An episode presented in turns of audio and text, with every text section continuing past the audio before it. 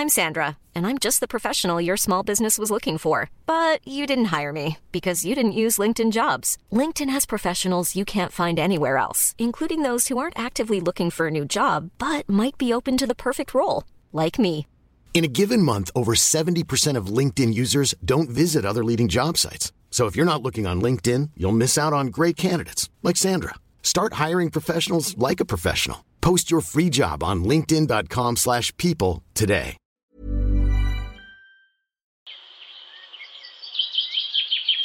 Je trouve qu'il y a un peu une épidémie aujourd'hui de tranchants. Il y en a beaucoup trop. Euh, il faut bien voir que tout le monde C'est-à-dire Ah, bref, il faut vraiment que la nature soit bonne fille pour se laisser pousser aussi souvent la moustache et pour troquer sa poitrine contre un pénis. Et je peux changer d'identité quand je veux, comme je veux, quatre fois dans la journée s'il le faut. Je trouve que c'est problématique qu'on en finisse avec les identités.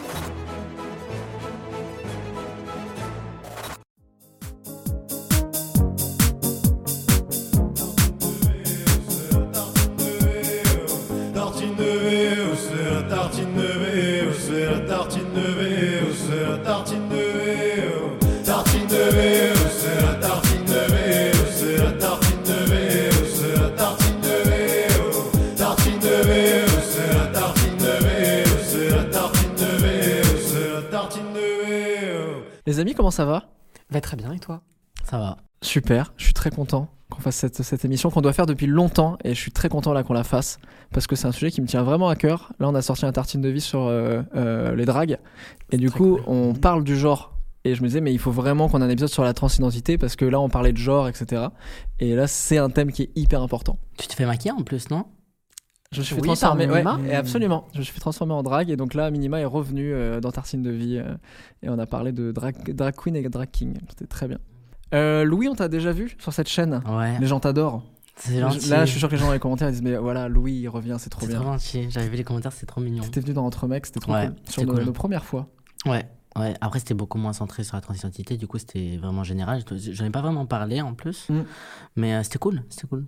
Mais c'était un peu le but hein, de de t'inviter pour pas parler de la transidentité. Ouais, c'était cool, franchement. se dire j'ai- j'ai que c'était une émission entre mecs, donc on invite des mecs et c'est pas un sujet pour le coup. Ouais. Mais du coup, je suis trop content que tu reviennes parce que la vérité, il y a plein de gens qui n'ont qui n'ont même pas pour qui c'était même pas un sujet, qui n'ont même pas capté que Ouais. t'étais un mec trans, tu vois, dans entre mecs. Donc c'est trop bien aussi que tu viennes d'en parler. Je pense qu'il y a des gens là qui te découvrent maintenant qui font ah ok, bah, je Ouais. même pas capté. Donc Ouais, c'est vrai que les gens ils avaient plus réagi euh, en commentaire euh, parce qu'ils me suivaient en fait. Ouais. Et ils savaient déjà qui j'étais. Donc ils étaient en mode Ah, t'as invité Louis, on- je le suis, machin. Mais c'est vrai que les gens qui me suivaient pas, ils étaient en mode Bah, bah, Louis il est cool, euh, c'est bien d'avoir l'avis d'un quelqu'un d'autre, machin. Mais c'était plus. Enfin, ils savaient pas, ça Ouais. se voyait, tu vois. complètement. Donc, non, c'est cool, franchement, c'est cool. Qu'est-ce que tu fais dans la vie? Je suis étudiant en médecine, moi. Ah ouais, arrête. Ouais, bah si. Ok, en Si, quelle si. année? Là, j'ai terminé ma prépa l'année dernière, donc euh, franchement, les prépas, c'est dur. hein. Tu m'étonnes. Mais j'ai terminé et là, euh, je suis en première année. Franchement, je suis choqué, mais ça se passe bien. C'est vrai Ouais, franchement, là, j'ai mes premières, j'ai eu mes premiers partiels et tout, et euh, j'étais choqué en ayant des 15, des 16, sachant que de base, je me suis dit, tu vas galérer. Voilà, parce que moi, j'ai fait un bac L, donc je suis littéraire. ouais. je suis littéraire de ouf de base. Mais j'ai toujours aimé la médecine depuis que je suis tout petit, et je me suis dit, euh, c'est juste que j'aime pas les maths. Donc j'ai pas fait S parce que j'ai dit tu vas te ratatiner tout, les maths, tu vas être trop nul. Je suis super nul, Ok. mais, euh, Mais t'as pas trop besoin des maths en médecine? Au début, enfin Ah ouais les premières années, tu sais physique, euh, chimie, les trucs là. Hmm. Mais euh, au final, euh, enfin avec persévérance et beaucoup de travail et beaucoup de rigueur, ça ça paye en fait. Trop Donc, bien, euh, futur après, médecin. ouais, j'espère, euh, j'aimerais bien faire futur euh, euh, maïoticien, c'est sage-femme mais version homme. Sage homme. Oui, mais ça se dit pas, Ça se on dit dit pas, maïoticien, ouais. Ah, comment tu dis? Maïoticien. Ok, je connaissais pas Parce que c'est le milieu de la maïotique, la, la sage-femme. Et on dit pas ma- maïoticienne Non, on dit sage-femme. Ok. Qui n'a rien coup, à voir euh, finalement ouais. avec le secteur. J'aimerais bien être maïoticien. Trop bien. Après, bon, c'est vrai que j'aimerais bien pouvoir euh, peut-être m'occuper des, des hommes trans qui portent des enfants, etc. Mm. C'est vrai qu'au niveau de. Enfin, je pense qu'il n'y a pas meilleure personne pour s'occuper de nous que nous, en fait. Complètement. Du coup, euh, après, au niveau des femmes aussi, c'est vrai que.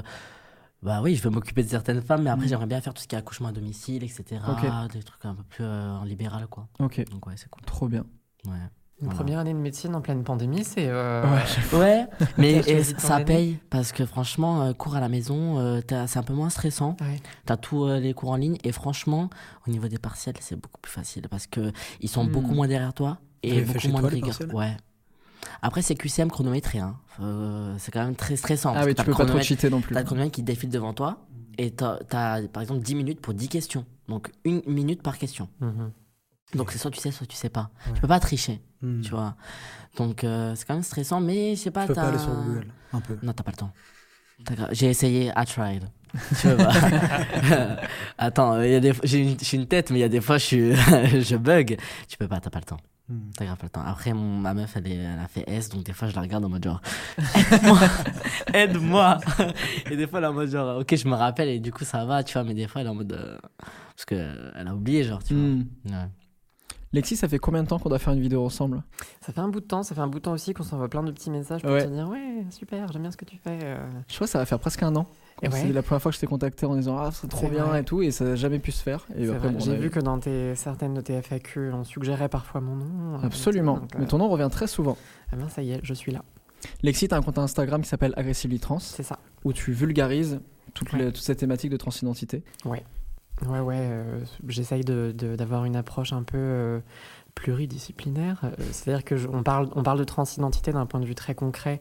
Qu'est-ce que c'est être trans? Comment on transitionne? Euh, Mais aussi d'un point de vue plus culturel, parce que je crois que c'est important. Je suis historienne de l'art de formation, donc euh, je parle aussi de représentation en art, euh, dans l'histoire, dans le temps, parce qu'il y a beaucoup de choses à en dire, et je crois que ça change notre perception des personnes trans, du genre en général. Donc, euh, donc ouais, je, je fais tout ça. Hmm. Trop bien. Mais regarde, on ne se connaît pas, c'est la première fois qu'on se voit. Tout à fait, enchanté. C'est trop bien. Et j'ai vu qu'en fait, quand je t'ai envoyé un message, tu me suivais déjà sur Instagram. Et je crois que tu Ouais. m'avais dit que tu avais déjà vu mes émissions. et Ouais, tout. bah ouais, je, bien. regarde euh, entre mecs, tout ça, tout est, tout est programme et j'adore. Donc euh, vraiment, je suis ravi d'être ici. Quoi. Bah, c'est plaisir partagé, t'es le, Mm. t'es le bienvenu. Euh, j'ai vu que tu faisais des conférences autour de la thématique du genre? Ouais, c'est ça. En fait, moi, je suis euh, thérapeute à la base. Et euh, bah, du coup, j'enseigne aux, euh, bah, aux- à tous les accompagnants, c'est-à-dire aux médecins, euh, aux psys et aux travailleurs et travailleuses sociaux, bah, tout ce qui tourne autour de la thématique du, du genre. Diversité de genre, diversité de sexualité, de relations, etc. Histoire bah, qu'ils puissent apprendre à mieux accueillir et mieux recevoir les personnes Hmm. voilà, qui ne sont pas blanches, pas cis, pas hétéros.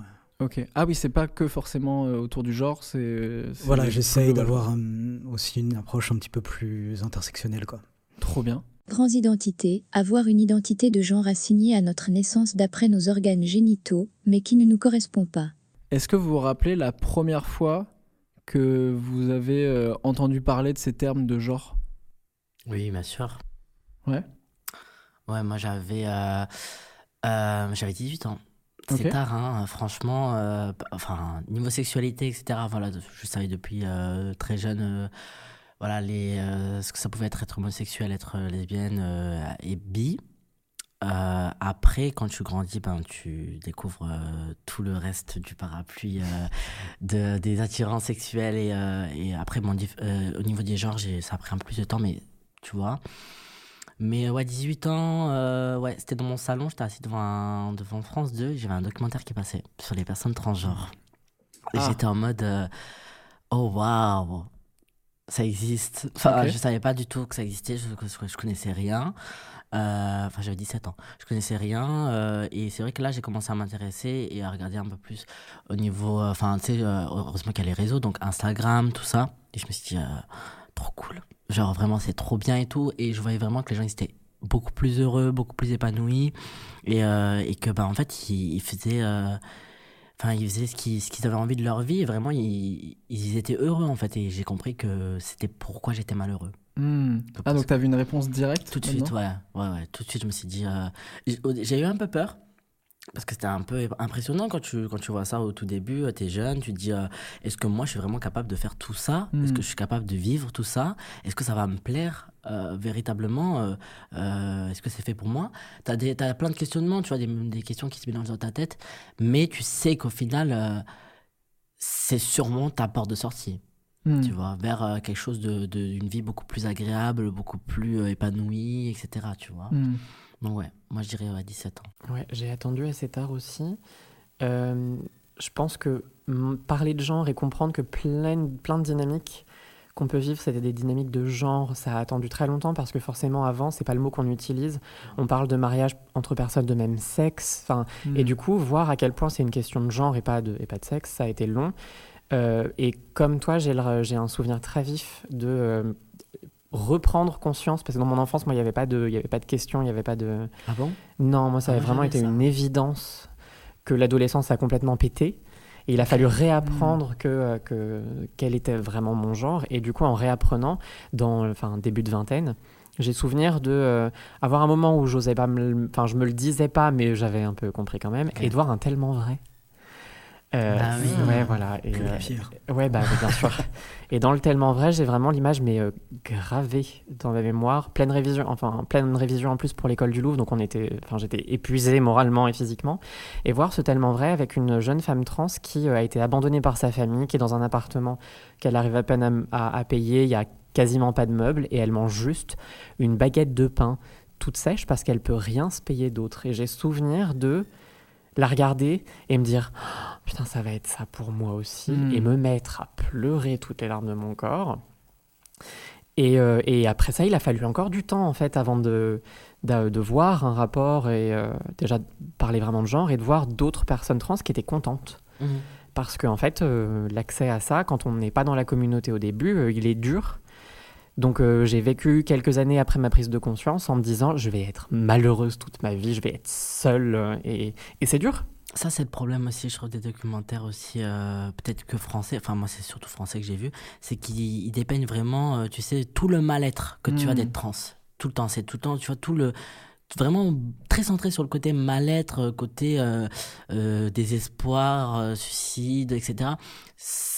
Il y a une sphère, il y a aussi une sphère de ça, effectivement, pour certaines personnes plus que d'autres, voilà. Mais il y a aussi cette partie euh, bah, découverte de soi, découverte de son identité, euh, euh, tu vois, euh, bonheur, Solidarité tu Mhm. vois, Mhm. passage à passage entre guillemets passage à l'acte. Enfin, tu vois, tu prends des décisions, tu te tu t'ouvres, enfin, tu te découvres quoi. Mm. Et c'est vrai qu'il y a très rarement ce côté-là qui, qui est montré, tu vois, où on, on arrive à être heureux, on arrive à être accompli, on arrive, tu vois. Mm. Et c'est souvent euh, des documentaires très, euh, voilà, où les gens pleurent, euh, qu'est-ce que j'ai fait au bon Dieu, nanana, enfin, tu vois. Et euh, c'est vrai que quand tu découvres ton identité, ben, c'est les trucs, enfin, ça te fait peur, quoi, quand tu vois Ouais. des trucs comme ça, tu te dis. Mais c'est parce que je pense aussi que les docus comme ça sont faits pour les personnes cis. Et, Et par les quoi. personnes, et par les personnes cis Et aussi, par hein, les personnes cis. ouais. Parce qu'en plus de montrer, de s'appuyer sur cette tristesse euh, et de parler de violence qu'on peut subir, il parle jamais des causes de la violence. C'est comme si c'était Mm. en nous presque une espèce de, de un truc euh, dans l'ADN trans. Ça Mm. n'existe pas l'ADN trans, je, je précise, mais euh, c'est presque comme si c'était intrinsèque au fait de devenir trans. Enfin, de, de- tu, tu- tu le comprends et d'un seul coup t'es malheureux. Non, en fait, les causes elles sont sociales et ça, enfin, c'est collectif. Et puis, euh, moi, de tous les documentaires que j'ai vus, il y avait même un côté un peu bête de foire.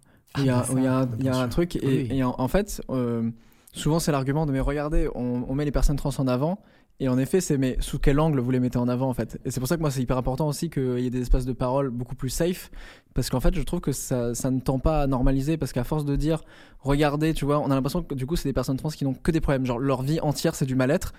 Et du coup, ça tend à dire, regardez, c'est pas naturel, il y a forcément un truc qui va pas, quoi. Mais justement, on dit regardez, on dit pas écoutez Ouais, les personnes trans, on dit regardez-les de loin. euh, Mm. c'est- Mm. Alors que nous, on a des belles choses à dire. On, Mm. on réussit des années de médecine, franchement. Ouais, t'as vu C'est quoi les plus gros clichés que vous entendez régulièrement sur la transidentité? Oula, Euh, on est instable. Ouais. on est euh, pervers, On choisit. Ouais. Euh, on est des malades mentaux aussi. ouais. euh, Ce terme de choix, c'est quoi? C'est vous choisissez d'être transgenre, c'est ça? Ouais, et, et- derrière de ça, il y a homosexualité des, euh, aussi, et euh, derrière ça, il y a mm. plusieurs, il y a plusieurs sous-rhétoriques. Il y a l'idée qu'on choisit parce qu'on veut attirer l'attention. Mm. Il y a l'idée qu'on choisit parce que on est, ouais, Effet de mode. ouais, Mm. l'effet de mode. Il y a un article d'ailleurs récemment. euh, je sais plus si c'est le, non, c'est pas le C'est Monde. pas Le Monde. C'était C'est pas Paris. euh, le Parisien. euh, Je crois, que c'est pas- je crois Mais il y a récemment eu un article dans un très gros. euh, Le Figaro. C'est le Figaro. Bon, bon, bah, d'accord, Ah, on n'est ouais, pas, on moins pas étonnant. étonné. Ouais, voilà. qui parle justement du phénomène de mode transgenre aux États-Unis. Ouais. Euh, il enfin, il y a vraiment tout- des embranchements euh, derrière cette idée du, du choix. Et parce qu'en fait, on n'écoute pas qu'il y a prise de conscience, pas, euh, pas décision en fait. On décide de transitionner, on décide d'en parler. On de derrière, en fait, on comprend. Ça, ça, c'est une décision, oui. Tu, tu, prends le, tu prends la décision de dire, OK, euh, je vais aller demain chez mon chirurgien et essayer de, de, de programmer une opération. Oui, OK, tu peux là parler d'une décision parce que tu, tu, vas, tu, tu fais le pas pour y aller. ouais. Mais, euh, Mais comme, euh, comme, euh, comme elle l'a dit, c'est pas, le reste n'est pas. C'est vraiment une prise de conscience, tu vois. Ça se passe plus dans la tête que vraiment. euh, Enfin, tu vois, c'est pas. Mm. C'est comme l'homosexualité, en fait. C'est une prise de conscience. Quand tu dis, Mm. OK, euh, oui, je suis gay, voilà. Tu l'acceptes, en fait. Tu, tu te l'acceptes à toi. Tu l'acceptes, euh, Mm. mais c'est avec toi-même. C'est de toi à toi. C'est pas. c'est pas le reste, ça concerne pas le reste, tu, Tu vois, là, là, tu parles d'opération. je pense que c'est important de différencier des termes qui, parce que pour moi, les termes sont quand même vachement importants. De, un terme qui était très, qui est plus actuel, mais qu'on a beaucoup dit, c'est transsexuel. Ouais. Euh, pourquoi on dit mais plus qui reste encore, qui reste qui reste encore, encore, largement, euh, largement utilisé. Je pense d'ailleurs que quand on utilise le mot, enfin trans, dans euh, la tête d'une majorité, c'est le mot transsexuel qui Ouais. vient, Ouais. alors qu'en fait, il a une histoire euh, très, euh, très connotée. Il est pas, enfin, il, il, il a pas le poids qu'il a en France. euh, il n'a pas le même poids partout ailleurs. En, dans les langues, enfin, euh, dans les régions hispaniques, euh, hispanophones, on l'utilise de façon assez courante. Mais en France, il est associé à une histoire de psychiatrisation Mm. de, de, de, de- de- de- d'enfermement, de, manipulation de nos corps. On, on a quand même stérilisé de force les personnes trans jusque 2017 Mm. en France. Donc il y a une notion de maladie.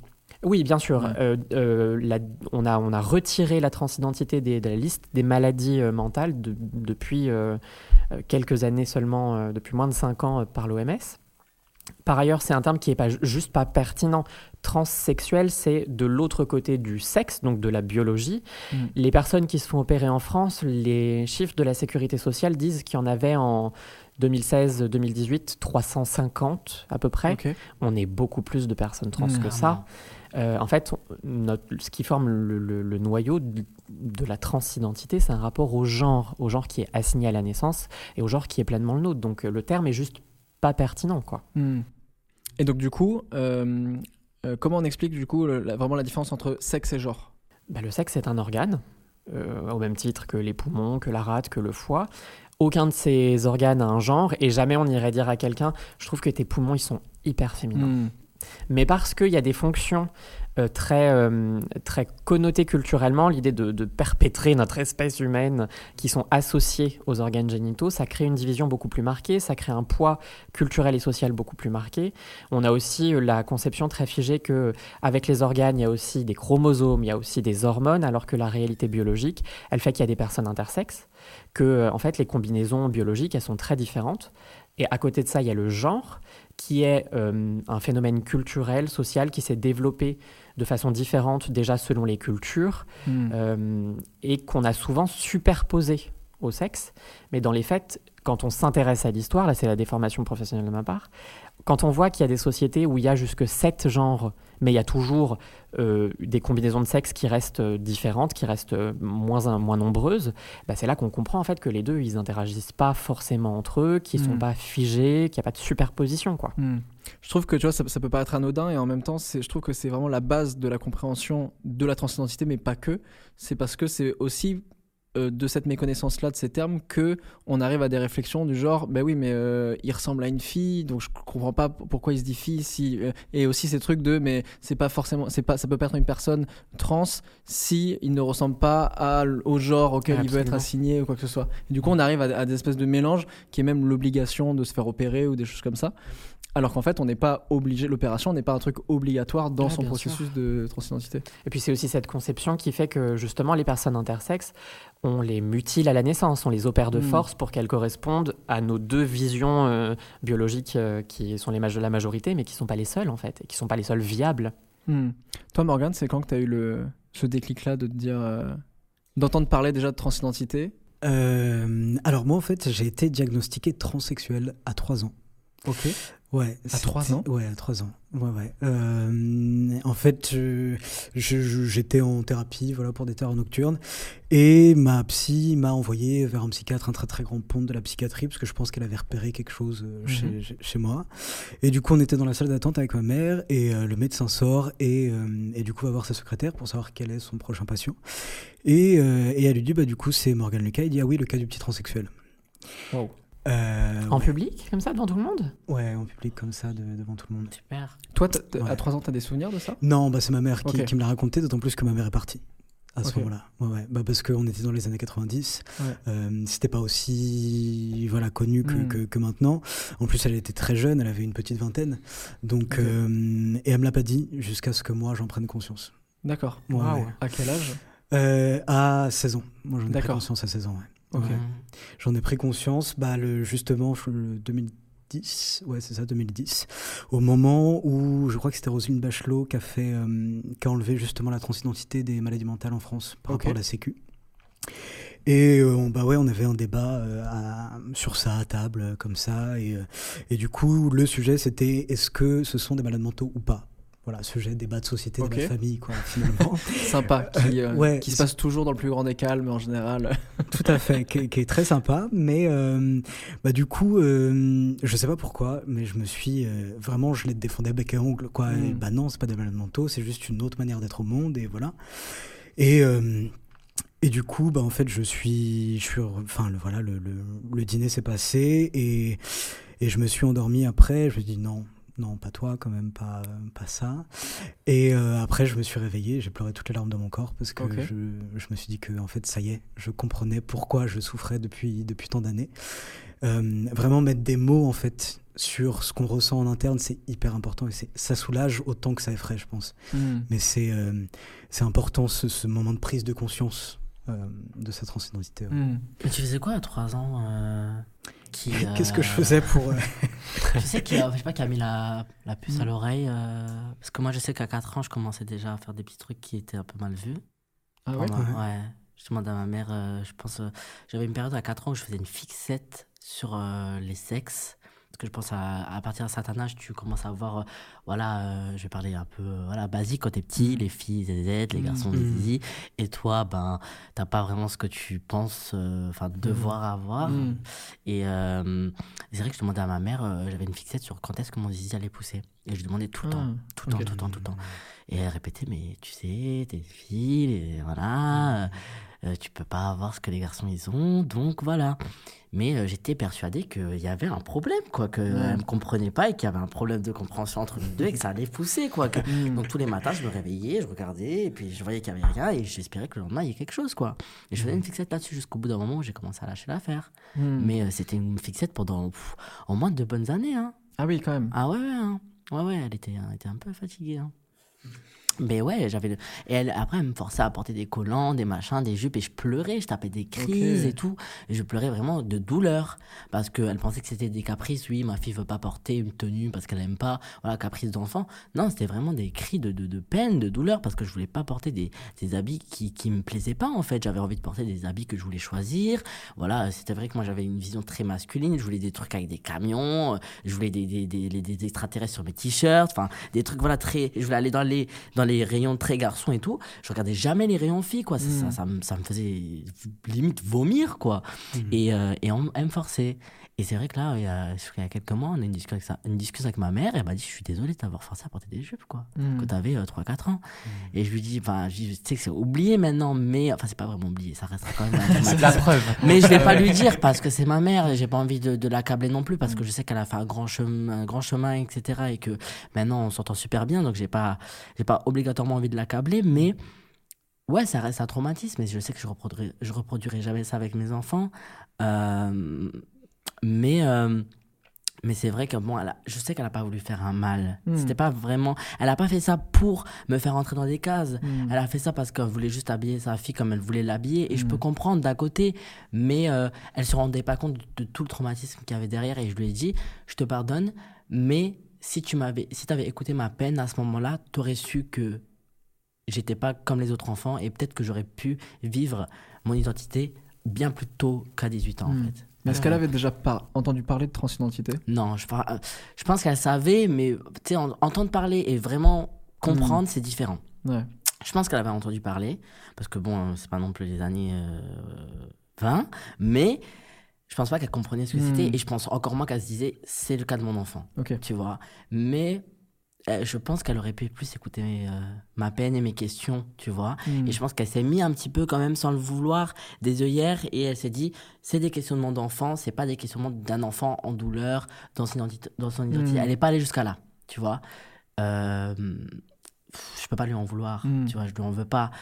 Euh, mais moi, je sais que si je, je, je vois que mon enfant commence à se poser des questions comme ça, je vais avoir une, un moment d'alerte et me dire bon, il y a peut-être un, il y a peut-être quelque chose de sous-jacent, tu Ouais. vois. Et parce que moi, j'ai le vécu, tu vois, et même si je l'avais pas, je suis d'une autre génération. Je, je, enfin, je sais ce que c'est les personnes trans. Et Ouais. je pense que même en n'étant pas trans, je l'aurais su, tu Mm. vois, parce que vis-à-vis de notre génération, nous, on, on- à cause des réseaux, on voit tout, on, on connaît tout. Et si on ne connaît pas, c'est qu'on fait exprès de ne pas le connaître, Mm. tu vois, ou qu'on veut pas le connaître.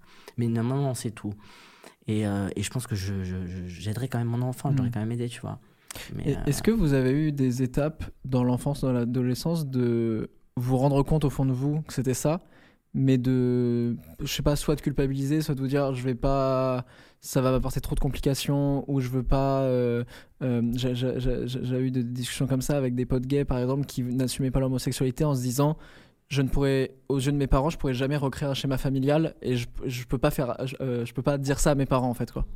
Euh, contrairement à Louis, moi j'ai pas eu ce rapport au corps. euh, Vraiment dans l'enfance, moi j'ai une évidence que je suis une petite fille.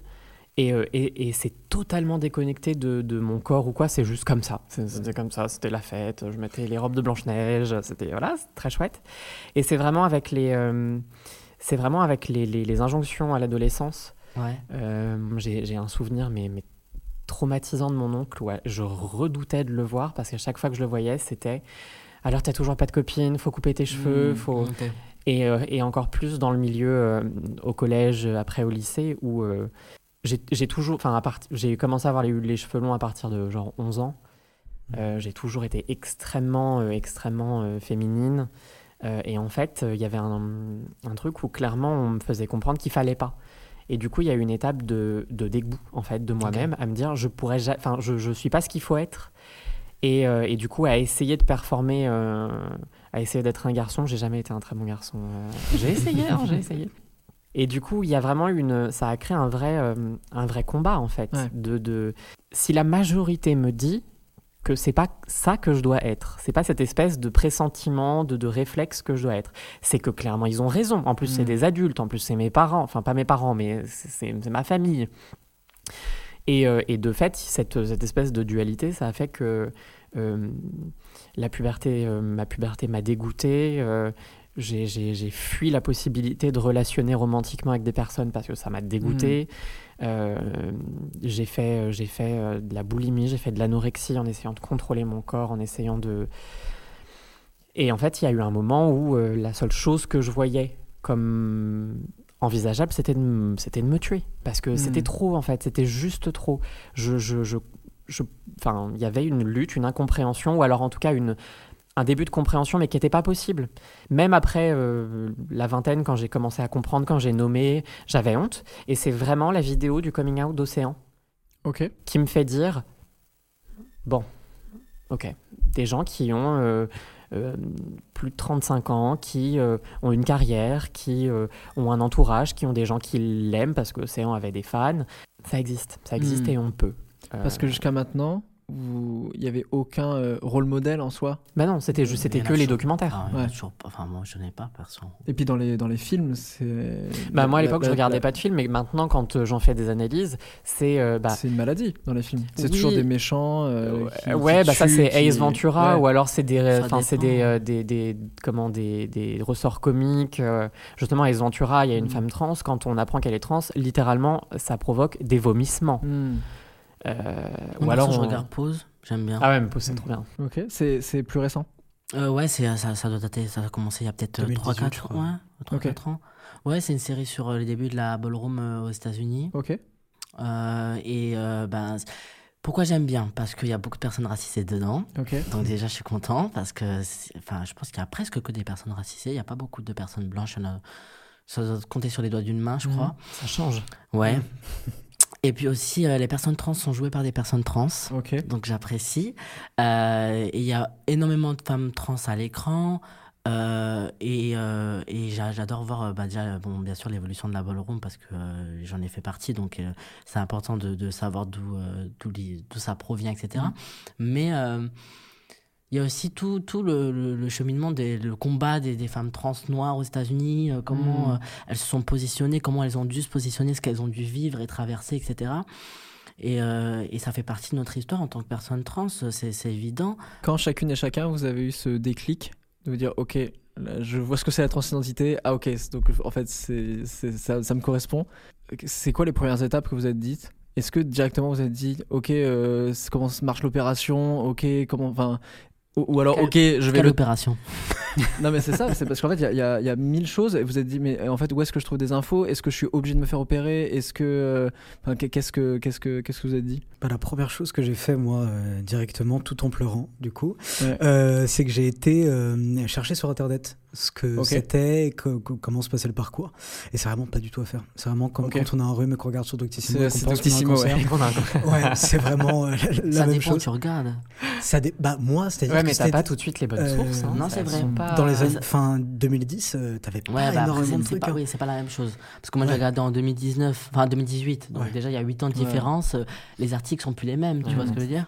Même les, les sources sont plus les mêmes. Ah bah ouais, là c'était vraiment, euh, je voyais des résultats d'opération, euh, je prenais peur, je voyais tout, tout ce qui se passait, euh, qui n'était pas vraiment encore maîtrisé, euh, Mm. même si on était en 2010 à l'époque. Euh, et du coup, euh, bah, j'ai flippé quoi. J'ai flippé, j'ai dit, est-ce que déjà je vais être capable, moi, d'aller, de faire tout ce parcours-là? Et surtout, est-ce qu'on va me suivre? Et est-ce que euh, les gens autour de moi vont me soutenir par rapport à ça quoi? Hmm. Et c'est vraiment une super grosse angoisse. Ouais. Ouais. Tu te sentais un peu seul à ce moment-là? Euh, bah, je me sentais, ouais, je me sentais seul. De toute manière, je pense que quand tu prends conscience de ça, t'as une solitude un peu qui se Mm. met en, qui se met en place, parce que, euh, bah, parce que tu sais que de toute manière, même si t'es entouré, ça va être un combat avec toi-même, quoi, Ouais. et que hum, t'as pas d'autre choix, quoi. Hmm.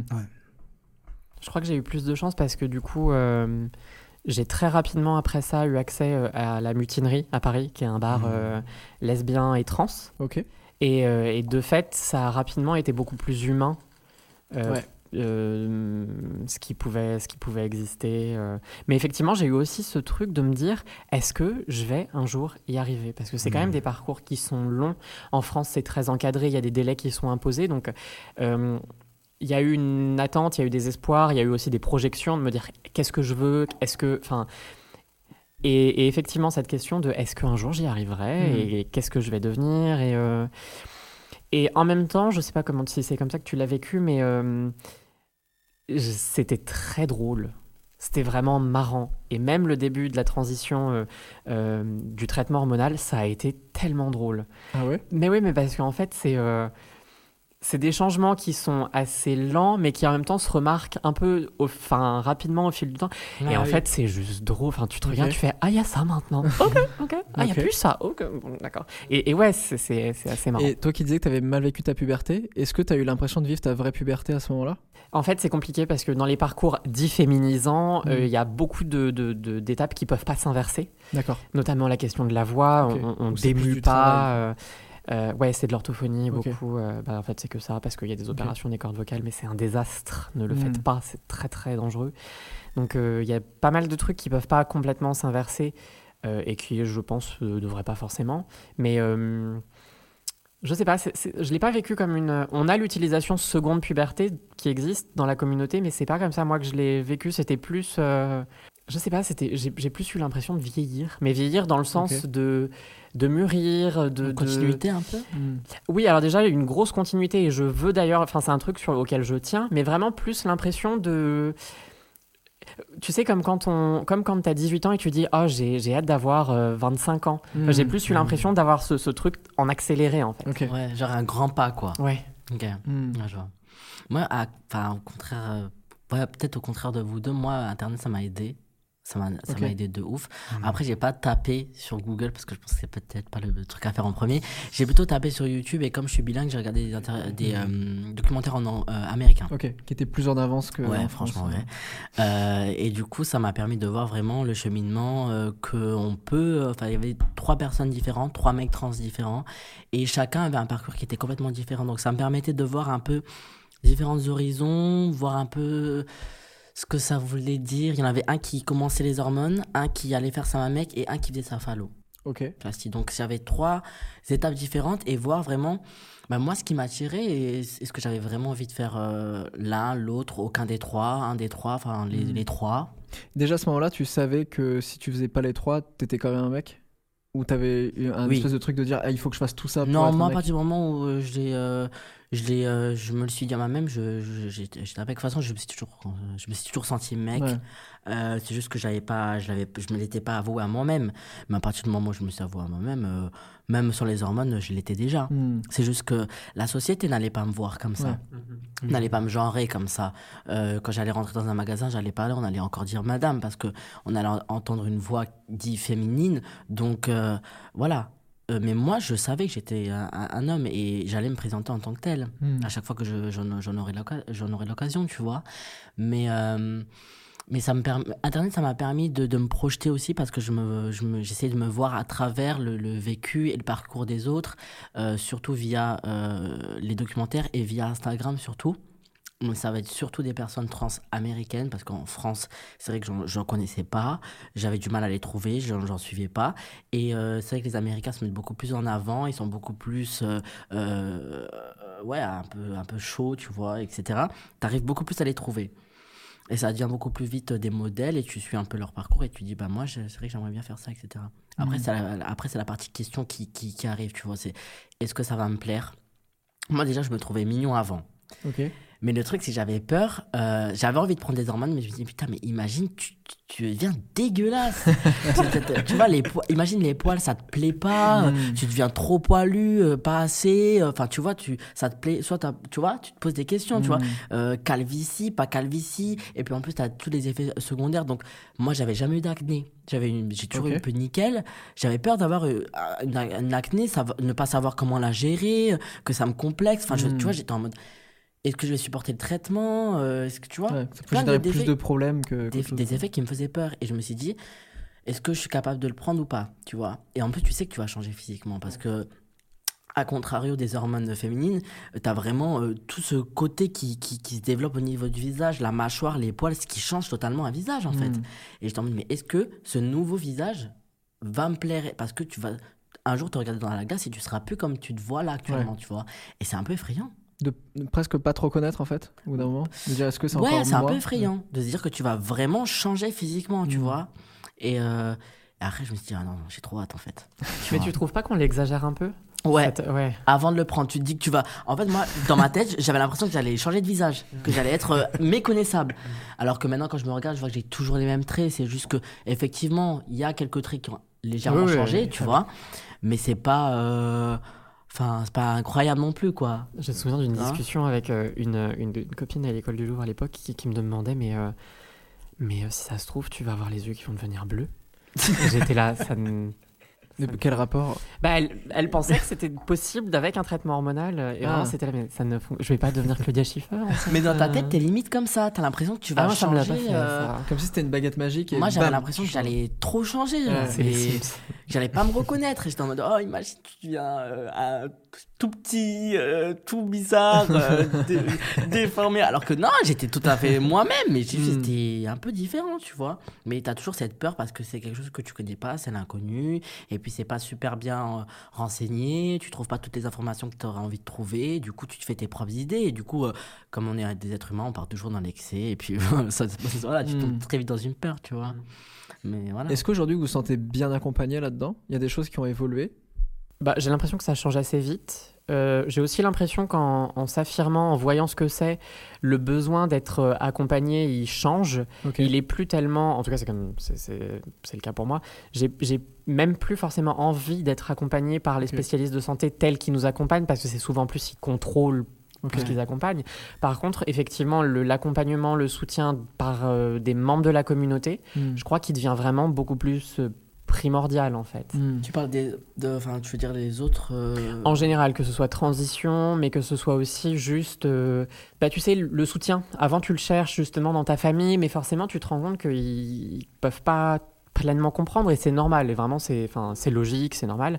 Et du coup, le, ça, ça, ça, ça fait évoluer quand même les rapports que tu as avec euh, tes, tes, tes, tes cercles sociaux en général. Non, mais moi, je pensais que tu parlais que des personnes trans ou tu parles aussi euh, du soutien euh, Ah avec les parle- personnes euh, lesbiennes, gays, etc. Enfin, Ah bah, autres, Alors, si j'élargis à ça, je sais Ouais. que j'ai. avant ma prise de conscience, avant mon coming out, j'étais très, très, très marqué code culturel gay. J'étais très grinder, Mhm. j'étais très. Enfin, vraiment, ça, ça très code drague aussi. Ouais. Ça a vraiment participé à faire un peu qui je suis et c'est des codes culturels auxquels je tiens. Mais, euh, mais le rapport change complètement parce que très rapidement, tu vois qu'il y a beaucoup de misogynie quand même et de transphobie dans la communauté gay, on va pas se mentir. Que euh, ça existe aussi chez les drag queens. Que en plus de ça, euh, c'est pas forcément facile de. euh, de- de- de- d'y trouver un espace, il n'y a pas forcément les passerelles qui permettent de comprendre quand tu es dans une culture, dans, un, dans un, une communauté que en fait tu restes proche de celle-ci mais tu peux faire une passerelle et aller euh, donc ça a été euh, un peu compliqué et rapidement j'ai ressenti le besoin ouais, de, de- de changer un peu. Parce qu'en fait de fait j'y avais plus de place mais, mais maintenant j'y reviens. Maintenant je reprends enfin je, je revois aussi. Mais je pense qu'on a euh, tous et toutes euh, dans la communauté ce truc où on veut déjà affirmer quelque chose de très très net très très euh, moi dans mon cas très très féminin très très je me suis forcé à porter que du rose des trucs que j'aime pas forcément Mm. pendant un moment. Et puis maintenant en fait me rendre compte que oui je suis une femme et euh, T'as pas besoin de le prouver. euh, non et hormone ou pas hormone je suis Mm. une femme. Et en fait si je m'assois avec les jambes grandes écartées je suis une femme. Et qu'en fait ça fait aussi partie de moi des trucs qui vont être perçus comme masculins ça fait aussi partie de moi et, Mm. euh, et- et C'est vrai, t'as ce cool. côté-là au début où t'as vraiment envie de marquer euh, la masculinité et là ou la féminité en toi. Et qu'après, quand t'es tellement euh, à l'aise et tu te, tu te découvres euh, à mort ton identité, ben t'es en mode euh, je m'en fous en fait. Et c'est là vraiment où tu euh, où arrives à, à de nouveau accepter ce, soit ce côté euh, féminin de toi, soit ce Entièrement côté, toi, Voilà, c'est ça en fait. Mais en Je même temps, sais que, c'est ouais. logique. On nous renvoie nous tellement quand on n'est pas dans cette affirmation. Ah bah c'est que t'es pas une vraie femme. C'est Mm. que Mm. que bah il y a un moment, c'est insupportable à entendre et on l'entend quand même très souvent. euh. Donc bah oui, tu vas vers ça. Mais là où c'est dangereux aussi dans la communauté trans, c'est qu'il y a les personnes non binaires Mm. et que euh, on a tendance à se répéter qu'il faut affirmer qu'il faut un- le, le fameux passing. Alors, Ben ouais, mais c'est pas universel. Et dans la communauté, il y a vraiment un, un grand grand spectre, un grand parapluie. Il y a des personnes qui rentrent pas dans ce schéma euh, homme-femme. Mm. Après, je pense qu'en en- en début de, de- de transition, on passe tous par là. Moi, c'est vrai que Ouais. euh, j'avais hyper envie d'être un mec hyper viril. Mm. Vraiment, Mm. euh, d'être vraiment le mec, le bonhomme et Mm. le gars qui va s'imposer avec tous les codes qui, qui vont avec. Et, euh, et depuis que j'ai. Parce qu'en fait, j'avais envie de plus rien avoir avec ma féminité. Du tout. Parce que euh, en faisant ma transition, si du coup je la gardais avec moi, j'avais l'impression un peu de me trahir. Finalement. Et du coup, euh, bah, je l'ai repoussé pendant des années et des années. Et là, ça fait quelques. Ça fait peut-être un ou deux ans que je me suis réconcilié avec, euh, avec tout ça. Et depuis, ma santé mentale va vraiment mieux. Quoi. Ouais. Ça va vraiment, vraiment mieux. Depuis que bah, j'ai accepté que. En même temps, je pense aussi que c'est une nécessité de. que les gens te, euh, te considèrent vraiment comme un bonhomme. Et du Mm. coup, je me suis dit, pour qu'on me considère comme un mec, bah, il va falloir que j'adapte et que j'adopte tous les codes. Quoi. Mm. Et du coup, c'est pas vraiment pour moi que je l'ai fait, c'est plus pour que les autres me regardent tel que je suis. Mm. Voilà, donc. euh, et après, finalement, tu te rends compte que. non, tu t'en fous, quoi. Ouais. Mais pour là, revenir- Vas-y, vas-y. Non, je veux dire, pour revenir à ta question euh, de l'accompagnement, si tu parles de toutes les sphères de la société, euh, c'est-à-dire euh, au niveau de l'école, au niveau de, de la- des médecins, au niveau de, de tout ça, euh, pas trop. hein. Mm. Il y a pas. Bah, là, surtout il y a un tourne, en fait. euh, Ouais, un tourne, abandon. on est à quelques jours, euh, je crois que c'était avant-hier. C'était hier, mercredi, ouais, C'est ça euh. Où on se rend compte que clairement le système éducatif n'est pas formé du tout. Non, pas Le système éducatif, le système administratif, le système politique, Mm. le système C'est un médical. ensemble. C'est un ensemble. Moi, je sais par exemple, euh, un exemple tout bête. euh, j'ai besoin d'aller chez gynéco. J'y vais très, très, très, très, très, très, très, très, très rarement pour te dire, j'y suis allé une seule fois depuis que j'ai fait ma transition. Enfin, depuis que j'ai commencé mes hormones, j'y suis allé une seule fois. Et euh, c'était il y a euh, un mois. Parce que euh, j'avais vraiment de grosses douleurs et tout aux ovaires. Et j'ai dit, bon, là, il faut aller vérifier que tout va bien. Au final, tout va bien. C'est juste qu'ils sont plus présents. Ils, sont, ils se sont tellement. comment dire, rétrécis à cause de la thé qu'ils sont, on les voit plus en fait. D'accord. Euh, donc euh, j'ai plus, j'ai plus d'ovaires, c'est trop bien. Mais euh, euh, j'y suis pas allé parce qu'en fait, euh, avant de, de, de prendre rendez-vous, je me suis fait refuser trois fois. Trois Ok. fois par trois gynécos qui n'ont pas voulu m'ausculter. Parce que. euh, Parce qu'ils ont vu T'y as un... Parce que été tu prévenais et- J'y suis allé Ah en, oui. en chair en os, comme tu me vois là maintenant. Mm. Et euh, j'ai expliqué euh, bah, le pourquoi du comment j'avais pris rendez-vous, etc. Donc que j'étais sous hormones depuis tant et tant de temps, etc. Et que j'avais des douleurs aux ovaires et que j'avais peur que ce soit quelque chose de grave, style euh, bah, cancer, des trucs là et tout, Mm. parce que c'est très, euh, c'est très silencieux ces choses-là, tu le, tu le Mm. vois pas. Et je dis, bah, j'aimerais bien un, un petit check-up, quoi, tu vois. Et euh, bah non, moi je vous sculpte pas, j'ai jamais fait ça. J'ai jamais, j'ai jamais vu ça. la même chose, quoi. J'étais en mode, euh, enfin, comment ça, vous avez jamais vu ça? Vous êtes un gynécologue, euh, vous voyez des vagins à longueur de Mm. journée. euh, désolé d'être vulgaire, mais j'en ai un. euh, Enfin. C'est pas vulgaire. Non, non, mais euh, lui dire ça en pleine gueule, pour elle, c'était un peu un choc, quoi. Et donc, à un moment donné, enfin, auscultez-moi, quoi. Enfin, je suis peut-être en train de mourir, quoi. Et non, on n'a pas voulu. Et ça m'est arrivé. Comme si d'un coup t'avais un espèce de vagin hybride. Ouais, qui allait la bouffer, pas, quoi. ouais. Qui allait vraiment l'attraper et la manger. Mais j'ai été refusé trois fois. Mm. Et au bout d'un moment, t'es en mode. Bah, t'es épuisé en fait. T'es Mm. épuisé et puis c'est une humiliation aussi, tu vois. Euh, Tu viens déjà, t'es pas à l'aise. Mm. Moi, je suis pas à l'aise, tu vois, chez le gynécologue, je suis pas à l'aise. Donc, tu viens avec ton stress, tes angoisses, voire souvent pour ma part de la dysphorie euh, et, euh, et parce que voilà c'est moi j'aime pas être chez gynécologue t'as as toutes les femmes autour de toi on t'appelle les gens ils te regardent bizarre quand tu te lèves ils, ils se disent mais qu'est-ce qu'il fout là? Enfin tu sais c'est super tu vois t'es pas à l'aise quoi et euh, et tu fais l'effort de faire tout ça et en plus on te on te recale quoi tu vois et c'est Mm. super humiliant et au bout d'un moment tu te dis bah tu sais quoi laisse tomber j'y vais plus quoi Mm. C'est comme ça qu'il y a une précarisation. C'est Ouais. que nos corps, ils sont méprisés, ils sont pas compris. Du coup, Ouais. notre santé, elle peut se dégrader très Ouais, vite. c'est ça C'est la même chose dans le cadre de l'accès à l'emploi. Il y a une étude euh, euh, britannique qui euh, avait été faite sur des patrons de petites et moyennes entreprises et il y en avait un tiers qui expliquait qu'ils étaient euh, pas en confiance et que du coup, ils refuseraient de, de, euh, d'embaucher une personne trans. Ok. C'est comme ça qu'on est dans, enfin, on est plus précaire économiquement. Euh, les administrations, elles savent pas euh, qu'on peut transitionner, du coup, elles savent pas comment on peut être pris en charge. C'est comme ça que bah, on fait pas aussi des démarches qui seraient importantes pour nous. Euh, non, non, c'est généralisé. Moi, je voulais vite revenir sur ce que tu disais. sur ce rapport à, ta, féminité, je crois que c'est là où on fait une transition et où on arrête de parler de transidentité pour parler de genre. Et c'est là aussi que les apprentissages, les spécificités des personnes trans, elles doivent être entendues par les personnes cisgenres parce qu'elles peuvent les aider à déconstruire tout un tas de schémas.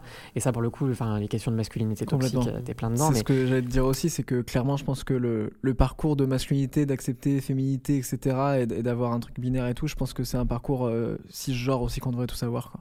Ouais. Clairement, de déconstruction. Bah, en fait, c'est déjà compliqué pour un homme cis d'être Mm. accepté dans le groupe social des hommes. Du coup, pour un homme trans, c'est d'autant plus compliqué. Et donc, on se dit qu'on va devoir faire le double d'effort. Et c'est pour ça qu'on essaie de s'hyper masculiniser, histoire Mm. de vraiment montrer que bah, on est des mecs comme tout le monde, quoi. Par exemple, mettre du vernis, j'imagine que c'est un truc que tu faisais pas du tout euh, au début. Quoi. Oh là là. Ah Au non, contraire, non. ah ouais, vraiment au contraire.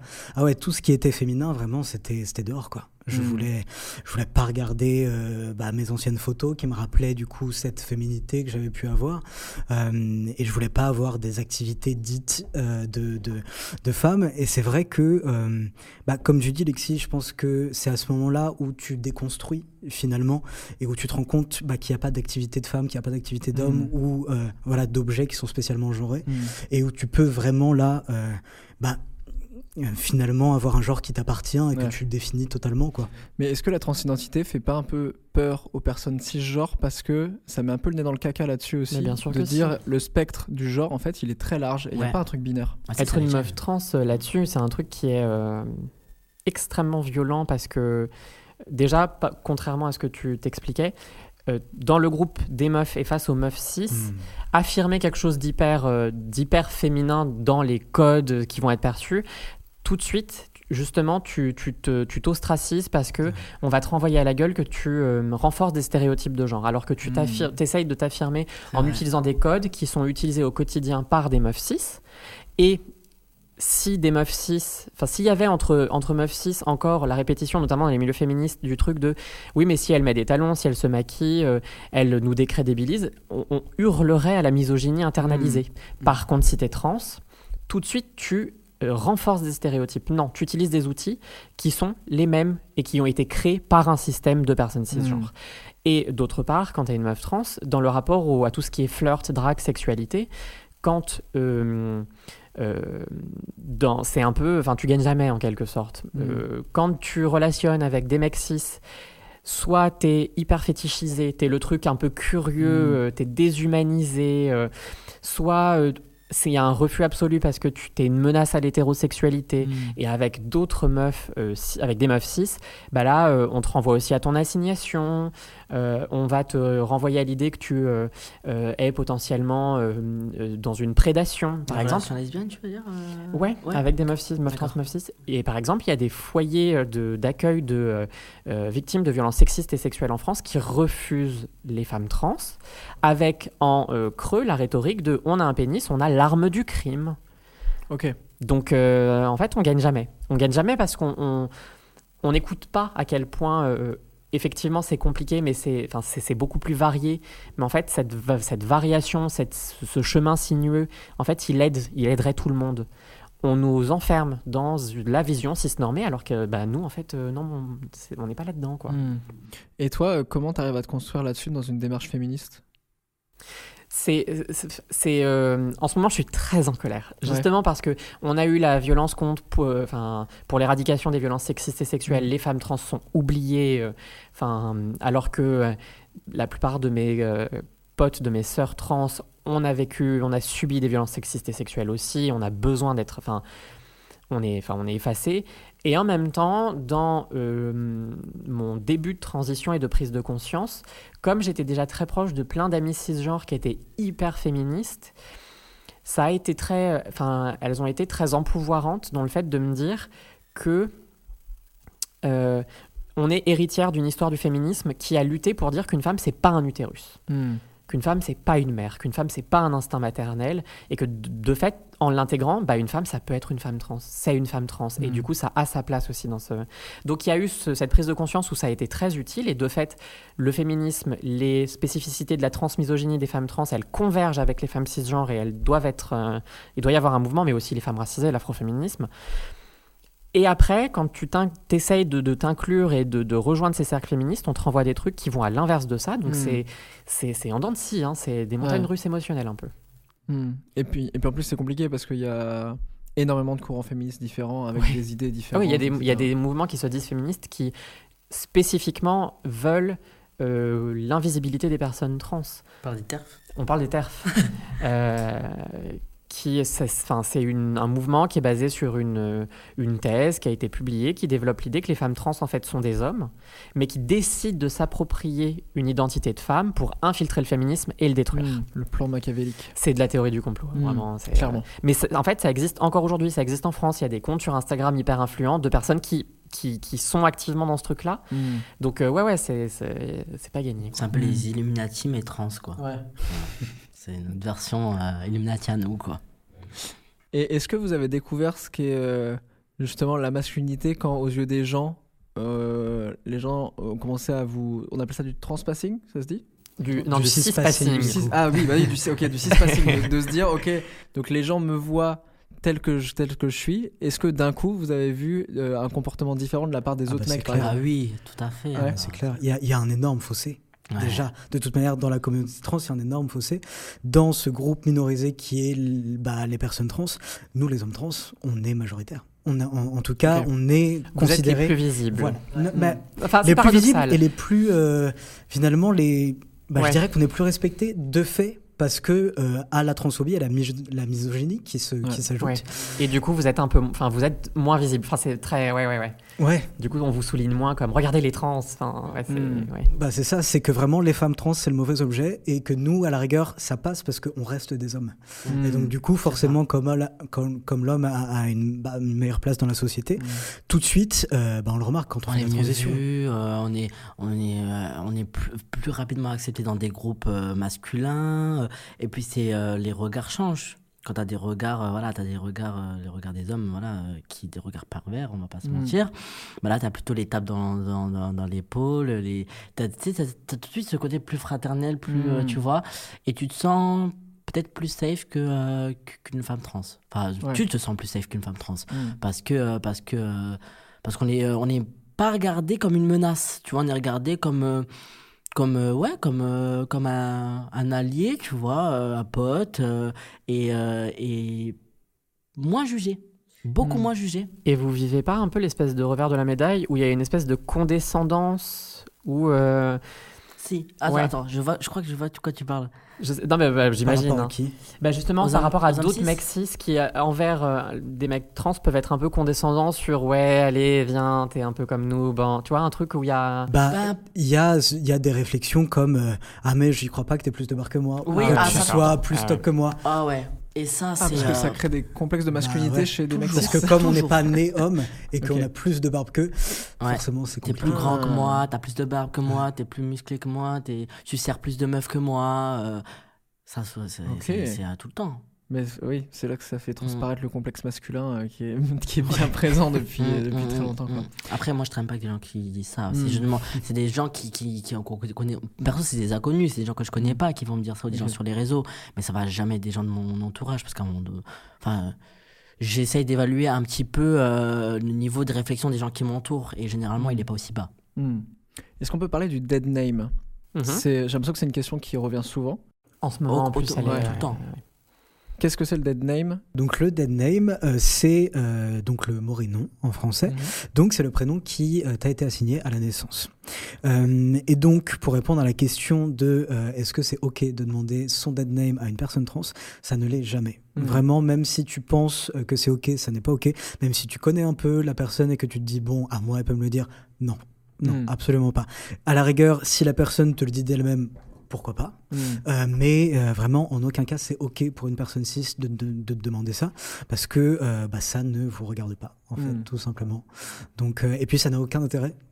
C'est souvent de la curiosité mal placée qui n'apporte aucune info supplémentaire. C'est assez, quand on, on le décortique un peu, c'est assez, euh, c'est construit en fait cette curiosité. C'est-à-dire que c'est chercher à avoir accès à une information qui va être perçue comme un accès soit à une euh, l'identité avant la transition, le coming out qui va être perçu comme plus vrai, soit comme une information qui va être perçue comme une sorte de confession et du coup créer un lien un peu intime, Mmh, alors qu'en fait c'est une, pour pour énormément d'entre nous, c'est un prénom qui euh, existe pas. Enfin, c'est pas Mm. qu'il n'existe pas, mais c'est qu'il il, il- il est pas ne là. représente pas. Mm. On l'utilise pas. Souvent, enfin, parfois, il est plus sur nos cartes d'identité. C'est pas comme ça qu'on est connu dans à peu près toutes les sphères de la société. Mm. Parfois même, il est associé à des, des choses euh, douloureuses. Mm.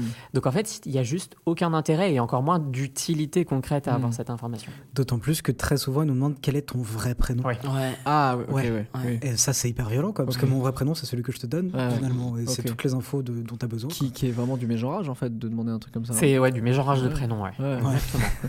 Et en plus, toi, sur, sur Instagram, j'ai vu que tu avais même des gens qui. Alors, je sais pas s'ils ont retrouvé ton dead name ou s'ils pensent le connaître et qui te mettent Alors, de la pression su- là-dessus, en fait. Comme s'ils ils un- connaissent ton, ton secret, en gros. Ouais, c'était tout un, c'était tout un, un schmilblick. En fait, il y a récemment eu des personnes qui ont cru trouver mon, mon dead name. Mm.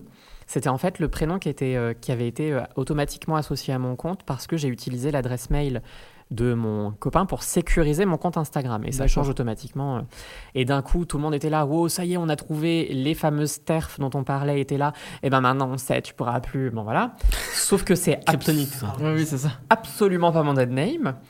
Et quand je l'ai dit, parce que j'ai trouvé ça vraiment drôle et j'étais là, essayez encore, Mm. elles ont fouillé, retrouvé un vieux compte Instagram duquel j'ai plus les codes d'il y a 10 ans, où il y a mon dead name. Mm. Et maintenant, quand euh, elles parlent de moi sur les réseaux sociaux, c'est que avec mon dead name. Ok. Ok.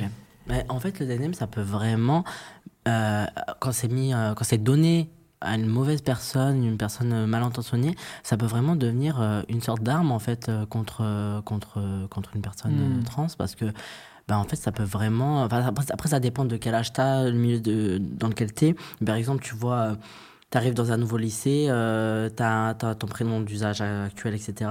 Tu veux pas que les gens ils connaissent ton dead name, on arrive à le savoir. Et ça se, par exemple, ça se sait dans tout le lycée, par Mm. exemple. Mais euh, c'est horrible.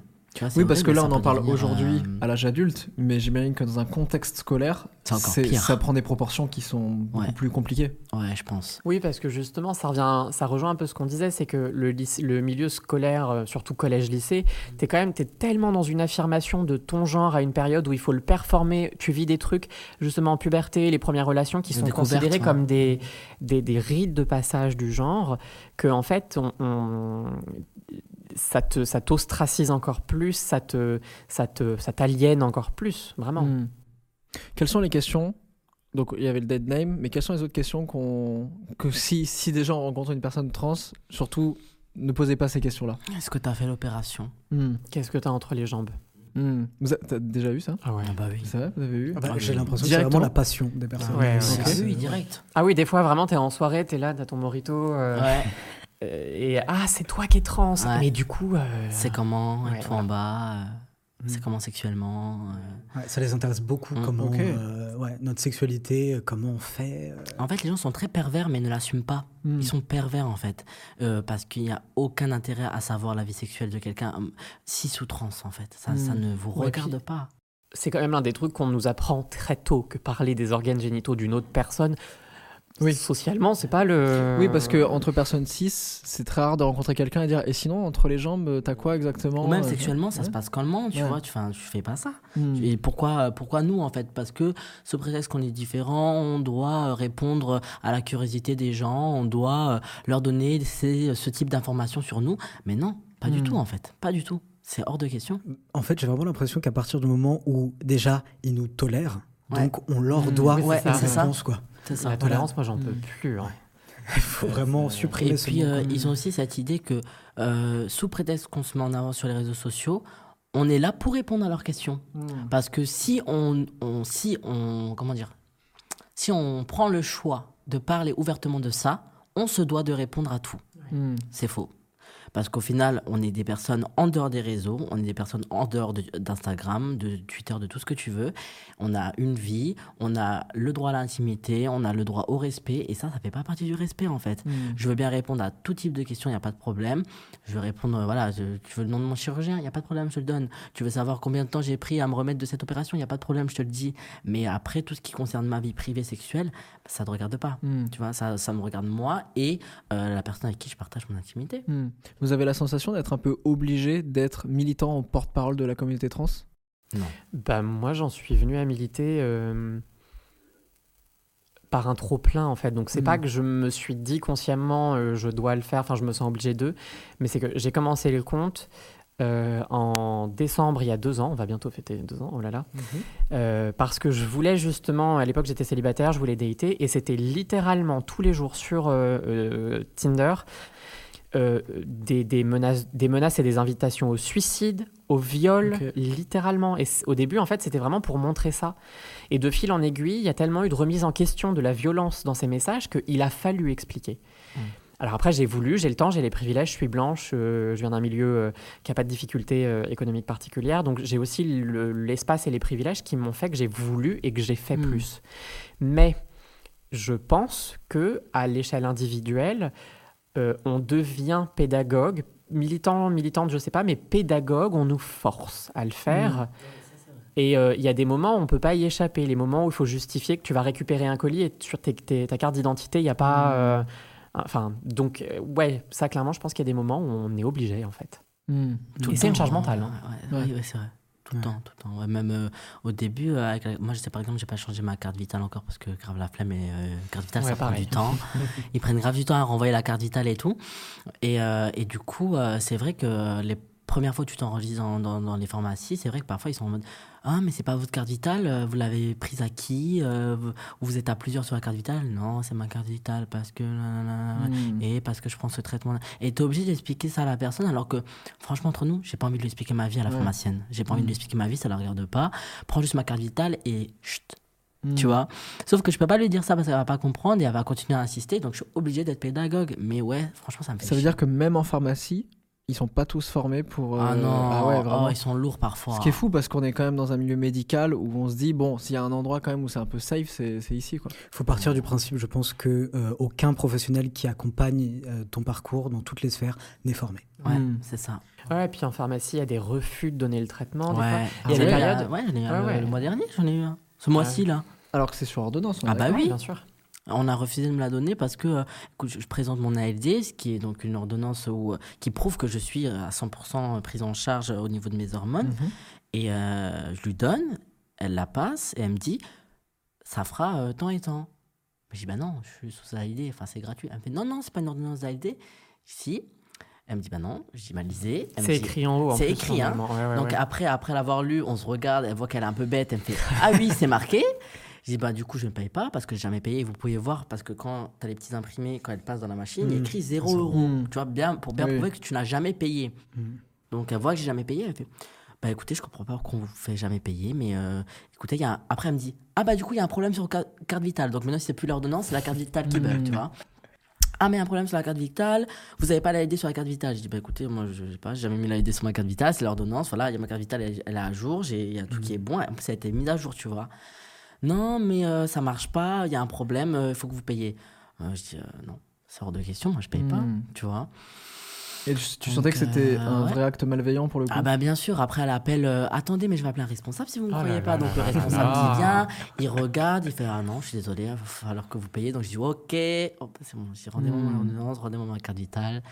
Et au final je suis allé dans une pharmacie et puis c'est bon tu vois. Enfin je suis allé dans la pharmacie dans laquelle je prends généralement parce que là je suis dans une autre pharmacie parce que j'étais chez ma meuf. J'avais envie de prendre ma thé parce que j'étais au bord du, des nerfs, parce que j'étais en fin de mois, j'étais pas trop bien. Et euh, chute de morale et tout, je dis je vais la prendre. Je suis allé dans sa pharmacie, dans le 17e, n'y n'y allez jamais. Et euh, T'as le nom de la pharmacie coup, euh, non, je- non, mais là si je l'avais, je le La balance. mais cancel de la pharmacie. euh, c'est à Pont-Cardinet. et du coup, euh, j'ai écoute, ben, c'est, je suis allé dans celle où j'y vais tout le temps, et là, euh, Mm. c'est bon, tu vois. Vous avez des, du coup des, des espèces d'annuaires avec des endroits safe, justement des gynécos safe, Tu des trouves sur pharmacies Internet. safe, etc. Ouais. Ouais. Tu trouves sur internet avec des gynécos, Parce que, des psys. En vrai, c'est euh, triste d'en arriver là, de se dire Mm. on est obligé, mais ça veut dire que ça, quand même, si- s'il y a des personnes trans qui nous regardent et qui savent pas où aller, il y a des ressources qui. Ouais, il y en a plusieurs. Pour les gynécos, il y a une liste qui s'appelle Gene Co. Ouais, je connais. Ok.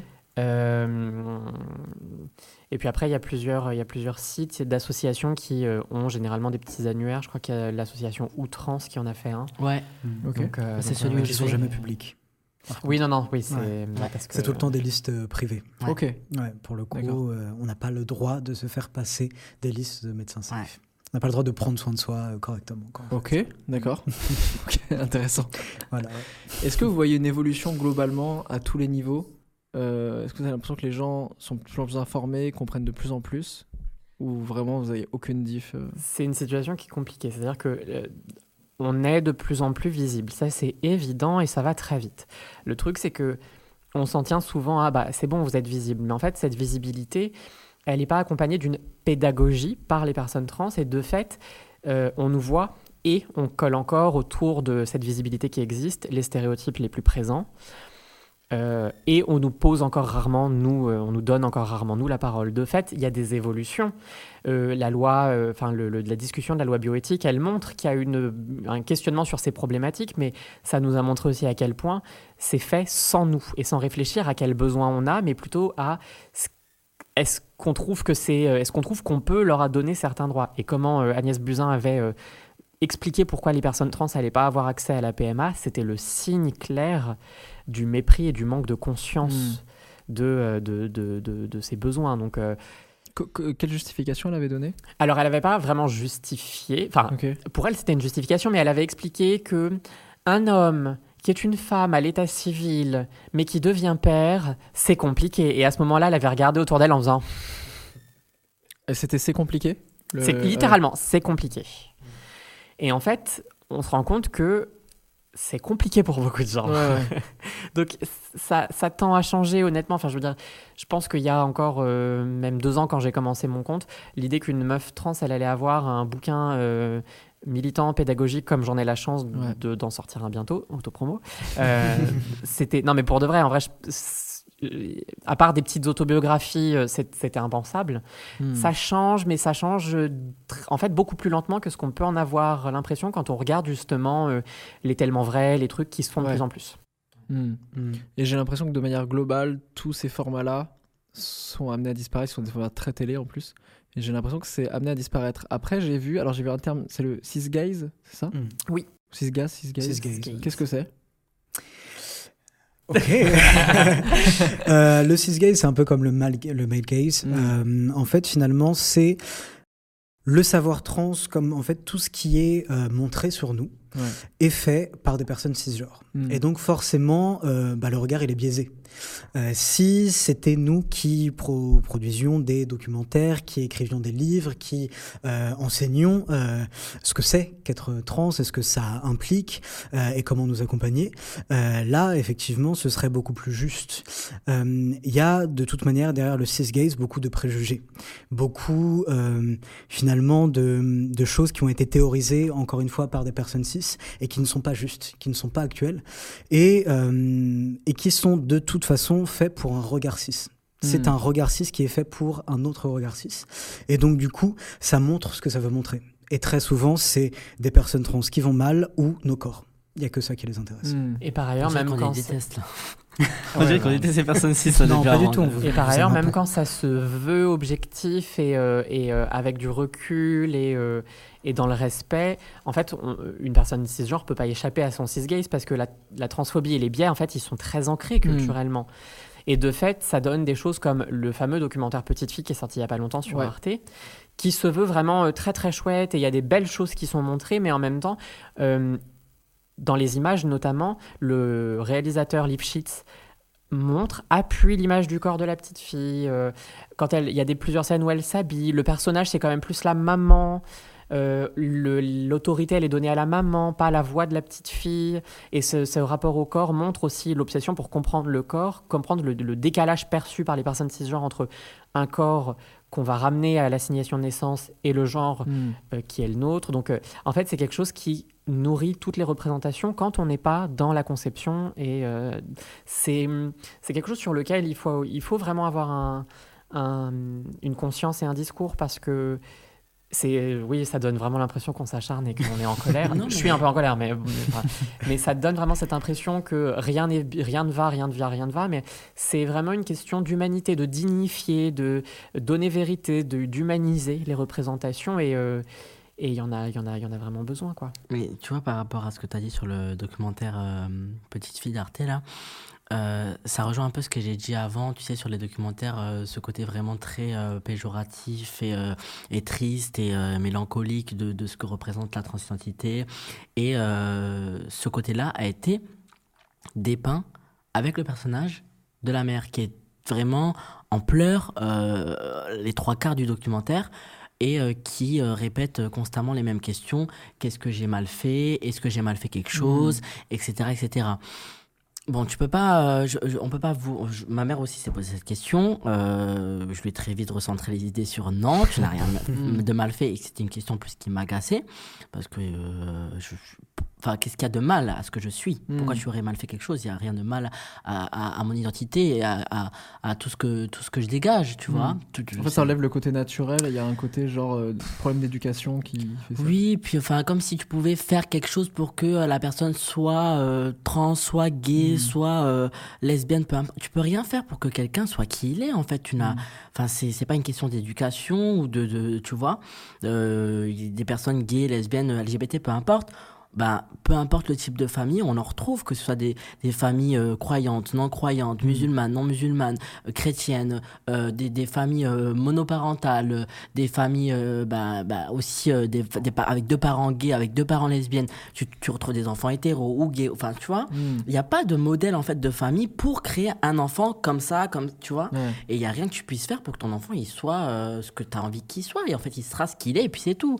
Donc ce genre de questions, moi, ça me, ça me Bah, tape dans le, dans le Le- système. Le souci quoi. en plus, c'est que ça entretient cette croyance que les parents ils sont pour quelque chose Hmm. et qu'ils ont fait quelque chose de mal. Tu Quoi. vois, qu'elle le pose une fois, ok, mais elle a posé au moins cinq fois, quoi, cinq, six fois dans, dans le documentaire. Au bout d'un moment, t'étais en mode, Tantine, passe à autre chose en fait là. Hmm. Tu nous fatigues vraiment parce que non, mais moi j'étais fatigué. Au bout d'un moment, euh, je regardais en plus avec ma, ma copine qui est 6 et, euh, et c'est vrai qu'à un moment donné, elle regarde le documentaire, elle fait. Tu trouves pas qu'il est un peu lourd, euh, enfin au niveau euh, tristesse et euh, c'est très. on voit beaucoup, enfin le, le désespoir de la mère. Elle me dit c'est vachement Mm. lourd là quand même. C'est ça fait 30 minutes qu'on est dessus. c'est- c'est c'est pesant et c'est vrai que même si elle est 6, elle a ressenti en fait l'atmosphère qui était vachement euh, tu sais, connotée très négative quoi, tu Ouais. vois. Et que même moi là, j'avais- à un moment donné, j'étais en mode euh, vivement que ça passe à autre chose là parce que je crois qu'on va le couper sinon quoi. Hmm. Ouais, et puis du coup, en fait, ça, ça, ça, comment, ça fait bifurquer l'empathie sur la mère. Ouais. C'est la mère qui vit des Mhm. trucs euh, Ouais, dur. c'est la mère qui se bat. Oui, mais enfin bon. euh, Alors que c'est ça s'appelle même- petite fille, quoi. C'est Ouais, quand, même, pas- c'est quand même Sacha qui est trans, c'est qu'elle. Mm. Enfin. Et du coup, l'angle repasse sur un angle 6. Ouais. Bah ouais. Ouais, C'est- un c'est vécu, euh, voilà, ça. un vécu Mm. cisgenre, euh, euh, un mal cisgenre, euh, euh, voilà, euh, des décisions euh, cis, euh, voilà, c'est c'est tout ça. Hein. Hmm. Mais ce qui est intéressant, c'est que finalement, quand on réfléchit aux représentations de personnes trans, on réfléchit, on réfléchit que représentation de la transidentité plus que des personnes trans parce que on s'arrête toujours sur ce rapport au genre qui est effectivement le cœur de nos identités, c'est vrai qu'il faut le montrer, mais on, et finalement on montre jamais vraiment le rapport effectivement à la superposition qu'on peut vivre quand on est une personne transracisée, quand on est une personne trans qui vit euh, des, euh, euh, des questions de santé mentale, les questions de précarisation économique, Mm. les questions de rapport à la majorité qui est quand même responsable de la transphobie. Donc euh, c'est euh, c'est très déshumanisé. On parle aussi rarement de nos passions. Ouais. Ouais. Euh, donc euh, on, est un- on est le motif trans, on n'est pas les personnes trans, on est des Mhm. motifs. Et le, le rapport au corps qui est obsessionnel, c'est aussi ça, c'est créer une espèce d'objet corps qu'on, qu'on- auquel on retire la notion de transidentité. On réfléchit rarement l'identité des personnes trans, on, on réfléchit à une matérialité. Hmm. Et est-ce que par moment, euh, vous, vous, vous êtes tombé dans un truc de, d'obsession de ressembler à votre genre aux yeux des gens? De dire est-ce que je ressemble assez à un mec, est-ce que je ressemble assez Ah à une mais meuf c'est ce qu'on disait, ouais. Ouais, euh, ce qu'on disait à tous. c'est ce qu'on disait tout à l'heure. Vraiment, que- vous avez vu ce truc où en fait à un moment c'était même plus des questionnements de genre, c'était juste des, des questionnements de. On- c'est C'est c'est uniquement physique. performé, ouais, c'est vraiment performé. Ouais. Bah, moi, pendant longtemps, euh, il était hors de question que je sorte pas maquillée. Bon, là, j'ai fait. Bon, voilà, mais bon. Mais euh, hors de question que je sorte sans vernis à ongles, je mettais des talons tout le temps. Et en fait, c'est pas ma féminité à moi. Ouais. C'est pas ma féminité à moi. Ça fait partie des choses que j'aime porter. Mais euh, pareil, vraiment, je, je m'interdisais de porter du noir. euh, c'était pas, enfin, c'était pas assez heureux. Fallait être, euh, voilà, fallait montrer un truc doux. euh, Enfin, Hmm. alors que je suis pas douce, donc euh, je m'en fous en fait. Est-ce qu'aujourd'hui vous vous sentez 100%, 100% vous-même? Ouais. Oui, quand même. Encore un peu de chemin sur certains aspects, mais euh, dans l'ensemble, oui. Ouais. Ouais, après, je pense que. Comme toute personne, euh, même si hein, tu as toujours un moment où tu dis, ouais, là, aujourd'hui, je suis peut-être Mm. pas à 100% accompli, euh, tu vois, mais ça, c'est plus en, en tant que personne, tu vois, pas en tant que. Au niveau de mon- mon identité, je sais que là, je suis arrivé à un point où je sais euh, qui je suis et euh, ce que je vaux. Mais après, est-ce que je me sens vraiment bien à 100% dans mon corps? Est-ce que je me sens sur cet aspect-là vraiment accompli? Hmm, Hmm, Encore un petit peu de chemin, tu Hmm. vois. Mais euh, on y est, on y, on y, on y arrive, Hmm. tu vois. Ouais, il y a- il y, a aussi des moments de haut et de bas. Et en fait, Ouais. j'ai, j'ai un peu des, j'ai une petite liste de trucs que, que je griffonne partout, vraiment, pour l'avoir un peu tout le temps sous les yeux. C'est que me rappeler que les corps des personnes cisgenres, ils changent aussi. Les personnes cisgenres, elles vivent pas leur euh, rapport à leur genre, la perception de leur genre la- de la même façon à 15 et à 27 ans. Que, euh, que, euh, enfin, le rapport au, genre, il est vivant. Et que de fait, euh, tout ce qu'on ce y attribue, c'est souvent très figé, et que c'est ce que je veux qui euh, manifester, qui, euh, qui, qui doit primer, que toutes les choses qui sont imposées en termes de normes de genre, le maquillage, les fringues, en fait, c'est d'autres outils d'expression qu'on peut, euh, qu'on peut complètement utiliser pour d'autres choses. Est-ce que, euh, est-ce que je suis en colère, du coup? Qu'est-ce, donc ouais, il y a toute un- une petite liste de trucs qui rappellent un peu que il faut réhumaniser, il faut se souvenir que parce qu'en fait on évidemment dans un, dans un système qui nous rappelle que on est quand même un peu à côté, et ben on va continuer à le penser. Mm. Mais, euh, mais mais sinon à côté de ça, non, j'ai j'ai aucun doute euh, sur euh, qui je suis et euh, les étapes de transition que je veux continuer à faire, j'ai presque envie de dire que c'est cosmétique, Ouais. pas affirmant. Moi, je pense que euh, le, ce, qui me, ce qui me fait le plus douter euh, de, de, est-ce que je suis réellement à 100% accompli ou pas, ça va être le regard des autres et principalement euh, les relations euh, amoureuses et, les, relations sexuelles. Parce qu'au final, si on coupe tout ça, je suis super heureux de, de mon corps et je suis super à l'aise avec moi.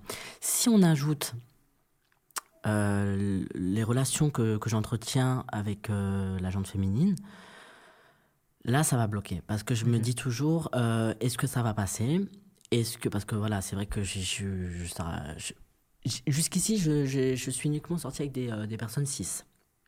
J'ai jamais rencontré de, de trans. tout le monde, hein, on fait- écoute, on Voilà. fait- on fait des erreurs, hein. Euh, et, euh, et généralement, bon, ça va plus être des, des, des filles euh, donc bisexuelles ou, euh, ou pansexuelles, mais euh, voilà, il m'arrive de, euh, de tomber sur des personnes cis hétéros, donc j'ai le packaging entier, et euh, je me dis, est-ce que ça va passer? Est-ce que la personne va être euh, déconstruite? Est-ce qu'elle va être safe? Est-ce qu'elle va pas me rejeter? Et, et- Mm. et en fait, le rejet, peut être totalement destructeur parce que euh, c'est pas un simple rejet en mode oh bah il me plaît pas et puis euh, voilà. Non ça va être un rejet. Tu me plais mais t'es trans. Donc du coup euh, non Hmm. et, euh, et ça, ça, ça, ça, ça, ça détruit, euh, ça peut détruire quelques années euh, de, de, quelques mois où tu t'es construit, où t'as, tu, tu vois, as gravi des, des échelons dans ta, dans, ta, dans ta confiance en toi, dont, tu vois, Hmm. et ça va provoquer énormément de dysphorie, énormément de mal-être, et tu vas prendre un truc qui aurait pu prendre quelques jours à t'en remettre, tu vas prendre des semaines, des mois, parce que, euh, parce que tu vas dire, bah, je suis pas assez, je suis pas ce qu'il faut, euh, euh, il faut, il faut encore que je, je, je, je fasse ça, ça, ça, et peut-être que là, je pourrais plaire, tu vois. Hmm. Et, euh, et c'est vrai qu'en fait, le rapport à- aux autres, notamment aux personnes cis, les relations cis et, et trans, c'est vrai que ça peut être beaucoup plus destructeur que, que ce qu'on a en tête. Hmm. Et c'est vrai que là, c'est vrai que mon rapport à, à mon corps vis-à-vis des, des, des autres, c'est compliqué. Hmm. Parce que je me dis, euh, même là, quand je suis dans une relation où je suis stable, je suis super bien, je me dis à un moment donné, ça va merder. À un moment donné, elle va me dire, euh, j'ai tout vu avec toi, tu vois, j'ai tout Hmm. vu, euh, j'ai besoin d'autre chose. Tu ouais, mais ça, c'est ce le cas avec, entre personnes cisgenres. Ouais, mais tu vois, tu as cet aspect. euh, parce que j'ai déjà eu ça, j'ai déjà été avec une, une, meuf, tran- une, meuf, une meuf cis pendant euh, plusieurs temps. Et au bout d'un moment, c'était. euh, ben. Euh, tu restes trans, donc du coup, euh, il y a des trucs euh, qu'on ne peut pas faire, il y a Ah. des choses qu'on ne peut pas expérimenter. Ouais. Euh, Il y a des choses qu'on ne peut pas faire, etc., etc., tu vois Mais est-ce qu'il n'y a pas un truc justement de fétichisation à ce moment-là? De se dire qu'en fait, euh, on t'accepte. Parce que finalement, avec une personne cis, c'est la même chose. T'es limité, il y a des choses que tu peux pas faire non plus. Quoi. Ouais. Mais en fait, si tu peux tout faire quand t'as les bons outils. Exactement. Mm. Exactement. Et ça, je le, je le vois maintenant dans ma relation actuelle, euh, qui, qui est, euh, qui est euh, la relation la plus safe que j'ai jamais eue de, Mm. de ma vie. Je pense pas que c'était possible On d'ailleurs. la salue. Voilà, on la salue. Euh, mais, mais où elle est. Alors, à contrario de, mon, de, de mes ex qui n'avaient jamais été avec des personnes trans, euh, qui, avaient, non, qui avaient déjà expérimenté des relations euh, avec des personnes trans, voire euh, des femmes, etc. Enfin, plein de, plein de spectres différents. Donc, qu'on pense de prime abord plus safe parce qu'ils ont un, pa- un- voilà, un passé qui fait que bah, ils ont connu euh, différentes, euh, différents aspects de la, de la sexualité. A contrario, ma euh, copine actuelle, qui n'a jamais, qui a été qu'avec des, des hommes cis et que dans des relations hétéros, euh, a une, un côté, enfin, elle est tellement safe que je ne savais pas que c'était possible qu'une personne euh, cis hétéro soit aussi safe en fait. Hmm. Parce que euh, euh, même elle, en fait, je pense pas qu'elle ait- elle pensait qu'elle pouvait être aussi safe parce que même elle se disait, euh, bah, elle avait peur de faire des gaffes, de, d'être, euh, d'être euh, malaisante parfois. Et au final, elle se rend compte que, qu'elle est extrêmement safe et même moi, je me sens euh, extrêmement accompagnée, compris, respectée surtout. Hmm. Et, euh, et je me sens pas différent. Quand elle me regarde, je, j'ai tout, à travers ses yeux, c'est comme si j'ai tout ce que j'ai voulu avoir et je suis l'homme que je, je veux être. Je, Mm. je- je le vois quand elle me regarde et quand, elle, quand on a des moments où on est, on est proche, je vois qu'il n'y a, y a rien qui est différent chez moi. Hmm. Mais ça, je l'ai jamais vécu avant. J'ai toujours eu quand même un peu ce, ce regard où je sens qu'il y a un petit, une petite différence. Mais avec elle, euh, pas du tout. Trop Donc, bien. euh, ouais. Voilà. On la salue deux fois. Mais ouais, voilà. Donc, en fait, c'est plus euh, rapport aux autres, tu vois, qui peut être vraiment destructeur. Hmm. Tu vois. On arrive déjà à la fin de l'émission. C'est passé vite. Ça passe très vite. Mais franchement, c'était un vrai plaisir euh, de vous avoir avec moi. Et, euh, et je tiens aussi à saluer le fait que ça me touche beaucoup que vous ayez euh, accepté de venir dans l'émission d'Amexis, justement. Parce que je sais aussi ce que c'est hein, d'arriver dans un endroit euh, où tu te dis, bon, bah en fait, on va, est-ce qu'on va pas tomber dans les mêmes logiques de trucs, de se dire, ok, on va pas, ça va être encore via la vision avec des questions orientées, etc. Et, euh, et ça me paraissait vachement important que vous ayez un espace euh, safe où moi je. Je suis là pour euh, donner, donner des choses, mais surtout vous donner la parole et qu'on vous entende. Et je pense que c'est hyper important. Et j'espère qu'on. Alors, toi, t'es déjà venu, mais j'espère qu'on on vous réinvitera tous sur, euh, sur, euh, sur la chaîne pour ne pas parler de transidentité, mais pour parler de plein d'autres choses. Parce que il- là, on a parlé de ça, parce que c'est votre identité, mais en, en tant que personne cis, on passe pas notre vie à s'exprimer sur notre identité, mais juste sur notre humanité, quoi, qui on est vraiment, nos passions, etc. Quoi. C'est vrai. Est-ce que juste avant qu'on se quitte, vous avez une actualité? Parce que tu as parlé d'un livre. Ah, Est-ce- Il y a une date de sortie ou pas encore? Le 10 février. Ah, ok. Ah, c'est Le bien. trop 10 bien. février chez Marabout. euh, ouais, ça s'appellera Histoire de genre, comprendre et défendre les transidentités. Trop bien, bah, pour ceux qui veulent aller, aller plus loin. Louis, des prochaines consultations médicales peut-être euh, Là, on pourra te retrouver. Non, mais suivez-moi sur mon Instagram, Lolo, parfois. Allez Sachant que vos Instas sont évidemment tous dans la description. Morgane, est-ce que tu as des actualités? Euh, non, alors s'il y a des gynéco tous euh, membres du corps médical euh, qui nous écoutent euh, aujourd'hui, petit message à faire passer. J'ai dans le projet d'ouvrir un cabinet sur Paris totalement safe et inclusif, Trop bien. avec justement toutes finalement les disciplines dont, bah, dont on peut avoir besoin, les disciplines basiques, pour que toutes les personnes queer, toutes les personnes racisées, toutes les personnes grosses, toutes les personnes neuro toutes les personnes en situation de handicap puissent venir sans avoir peur d'être discriminées. Donc si euh, le projet vous intéresse, n'hésitez surtout pas à m'écrire, ce sera avec grand plaisir. Trop bien. Je sais que j'ai énormément de personnes du corps médical qui suivent, donc euh, le, message, N'hésitez le pas. message est passé. Génial. Merci beaucoup. Merci à toi. Merci à toi.